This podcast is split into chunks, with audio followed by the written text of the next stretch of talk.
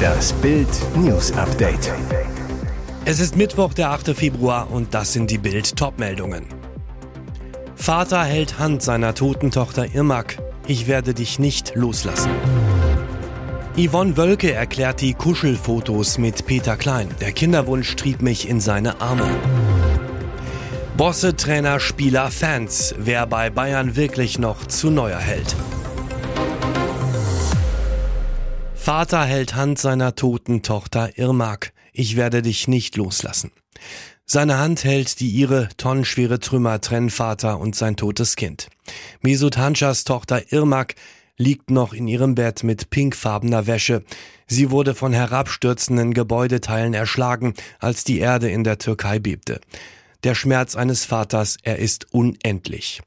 Die Häuser der Region fielen wie Kartenhäuser, als das Erdbeben einsetzte. Auch mehr als 48 Stunden nach dem Erdbeben in der Türkei und Syrien graben Retter nach Überlebenden. Mehr als 50.000 helfen. Hunderte, vielleicht noch Tausende harren lebend unter den Trümmern aus. Ein Wettlauf gegen die Zeit und die bittere Kälte. Mehr als 8.100 Menschen sind tot. 23.500 überlebten das Beben verletzt. Immer wieder werden Wunder gemeldet. Menschen werden lebend aus eingestürzten Häusern gezogen, unter ihnen Babys und Kinder. Kritik an möglichem Baufusch wird in der ganzen Türkei laut. Selbst viele Häuser, die nach dem Beben von 1999 gebaut wurden, seien nicht sicher wegen der Profitgier von Bauunternehmern.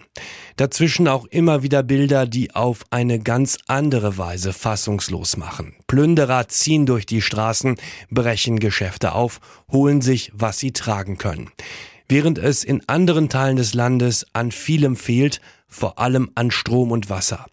Alles zu den verheerenden Beben in der Türkei und Syrien lesen Sie auf Bild.de. Yvonne Wölke erklärt die Kuschelfotos mit Peter Klein.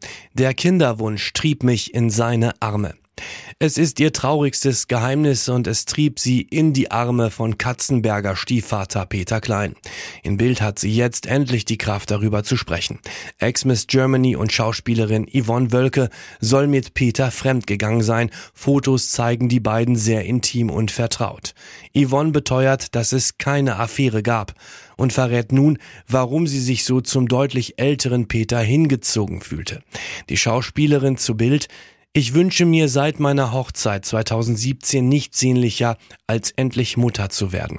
Ich habe einen unerfüllten Kinderwunsch, habe deshalb auch den Rat von Peter gesucht. Peter ist da ja sehr erfahren, hat zwei eigene Kinder und drei Adoptivkinder, Enkel. Er war wie eine Vaterfigur für mich. Yvonne Wölke weiter. Ich weiß nicht, warum es nicht geklappt hat. Ich habe auf Alkohol verzichtet, habe mich jobmäßig zurückgenommen, auf die Ernährung geachtet, alles vergebens. Wir waren auch in einer Kinderwunschklinik. Aus der Gebärmutter musste sogar ein Polyp entfernt werden. Und ich habe mir damals auch selbst Vorwürfe gemacht, mich nicht als richtige Frau gefühlt. Es war eine Belastung für mich. Dass ich jetzt derart angefeindet und beschimpft werde, ist ganz traurig für mich. Bosse, Trainer, Spieler, Fans. Wer bei Bayern wirklich noch zu Neuer hält. Manuel Neuer muss nach seinem Attacke-Interview zum Rapport. Nach Bildinformationen hielten die Bayern-Bosse um Vorstandschef Oliver Kahn und Sportvorstand Hassan Salihamidzic am Dienstagvormittag ihre planmäßige Vorstandssitzung an der Säbener Straße ab. Bild weiß, die Chefs haben einen neuer Gipfel geplant, bei dem es auch um eine hohe Geldstrafe geht. Aber das Gespräch soll nach einem ersten internen Beschluss erst nach dem Achtelfinalkracher in der Champions League in Paris stattfinden. Wer hält bei Bayern überhaupt noch zu Neuer? Kahn und Brazzo sind sauer auf Neuer wegen der öffentlichen Kritik an ihnen und des Zeitpunkts vor Paris. Bayern-Präsident Herbert Heiner kritisierte das Attacke-Interview. In Ehrenpräsident Uli Hoeneß soll Neuer weiter einen Fürsprecher haben. Julian Nagelsmann ließ in Wolfsburg offen, ob Neuer Kapitän bleibt. Der Trainer war die treibende Kraft, dass Torwarttrainer Toni Tapalovic rausgeworfen wurde, weil er in Neuers Vertrautem und Trauzeugen ein Informationsleck sah. Nagelsmann kritisierte das Interview, das Verhältnis ist maximal abgekühlt. Vizekapitän Thomas Müller soll dem Zoff eher neutral gegenüberstehen. Ersatztorwart Sven Ulreich steht als einziger bedingungslos an der Seite von Neuer. Die beiden sind seit Jahren ein eingeschworenes Team. Bei den Fans ist die Stimmung klar gegen ihn. Viele äußerten ihre Wut direkt nach dem Interview in den sozialen Netzwerken wie Twitter und Instagram. Es gibt aber auch noch treue Fans des Weltmeisters. Kommentar zum Wertverlust beim Gehalt. Ein Deutscher muss Mr. Euro werden. Von Jan W. Schäfer. Beim Blick in den Geldbeutel wird Millionen Bürgern ganz schummerig zumute. Selten herrschte trotz Lohn- und Rentenplus so viel Ebbe. Bedanken können sich Beschäftigte und Rentner dafür auch bei Christine Lagarde. Die französische Präsidentin der Eurobank EZB hat es schon vor dem Ukraine-Krieg nicht geschafft, den Teuerschock zu stoppen. Dabei ist genau das ihre Hauptaufgabe. Schlimmer noch, Lagarde sorgte nach ihrem Amtsantritt 2019 dafür, dass sich der Teuerschock erst richtig entfalten konnte. Sie drückte gegen Expertenrat laschere Inflationsregeln durch und machte damit Arbeitnehmer und Rentner ärmer. Was für ein Debakel. Die EZB ist unabhängig, niemand kann ihre Präsidenten für schwere Fehler zur Rechenschaft ziehen. Umso wichtiger, dass die Euro-Chefs einen Top-Job machen.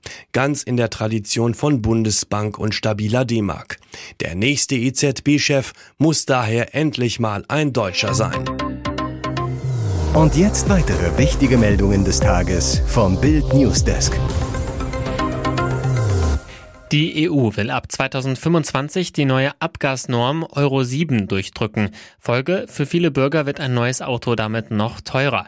Mit den Vorgaben will Brüssel den Abgasausstoß senken, doch Autoexperte Professor Thomas Koch warnt, die neue Norm verteuert vor allem Kleinwagen deutlich, weil aufwendig Technik in die Autos eingebaut werden muss. Und das kann die Autofahrer noch teuer zu stehen kommen. Für die Fahrzeuge entstehen Mehrkosten bis über 1000 Euro pro Wagen, warnt Koch.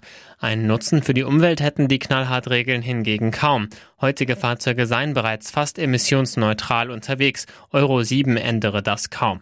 Es sei zwar richtig, dass der geringe Schadstoffausstoß nochmals verringert wird, so Koch, doch darum gehe es der EU gar nicht. Der einzige Zweck der geplanten Abgasnorm scheint es, Technologie zu zerstören. Sein Verdacht, die EU will damit ein Verbrennerverbot durch die Hintertür einführen.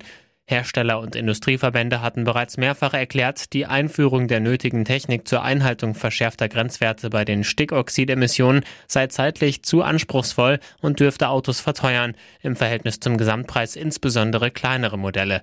Im November hatte die Kommission ihre Vorschläge vorgelegt. Diese Büttenrede fand CDU-Chef Friedrich Merz gar nicht zum Lachen. Bei der Karnevalveranstaltung Verleihung des Ordens wieder den tierischen Ernst in Aachen teilte FDP-Verteidigungsexpertin Marie-Agnes Strack-Zimmermann ordentlich aus. Das Hauptziel ihrer Büttenrede Friedrich Merz. Der CDU-Parteivorsitzende sitzt im Publikum, bekommt die volle Strack-Zimmermann-Breitseite ab. Eine Kostprobe? Nach außen bürgerlicher Schein, im Herzen aber voll gemein. Wer vor Krieg geflohen ist, verhöhnt er als Sozialtourist. Heißt ein Junge Ali und nicht Sascha, beschimpft er ihn als Grundschulpascha und alle Klimaaktivisten sind für ihn nur noch Terroristen. Doch treibt's ein Nazi-Prinz zu wild, dann wird der Flugzwerg plötzlich mild.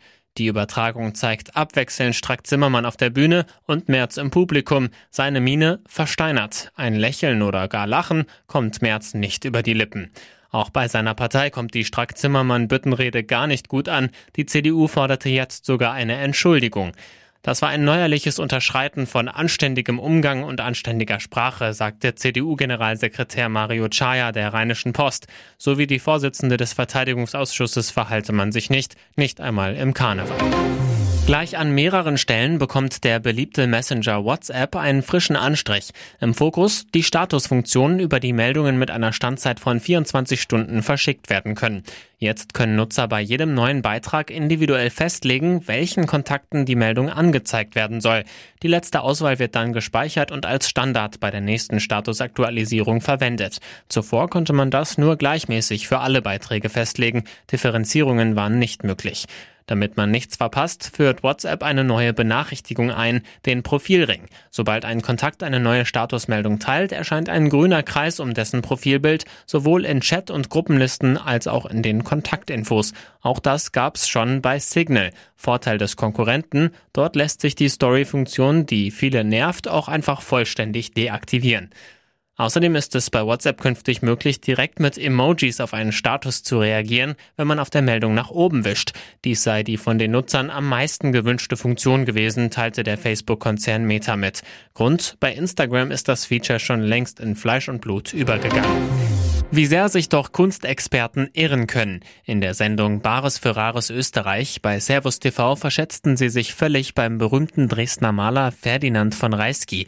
Ein Gemeindebediensteter aus Niederösterreich brachte von Reiskis Ölgemälde Wilde Kaninchen im Grase zum Schätzen. TV-Experte Professor Erich Trommeier, der einst beeideter und gerichtlich zertifizierter Sachverständiger war, bewertete das Gemälde mit 500 bis 600 Euro, kritisierte den miesen Zustand. Für 550 Euro Bargeld luchste ein TV-Händler dem Besitzer das Gemälde am Ende ab. Und danach begann eine wundersame Wertsteigerung. Der Händler verkaufte die Kaninchen für 2000 Euro an einen Kollegen, der ließ sie in Wien versteigern, Erlös 43.520 Euro.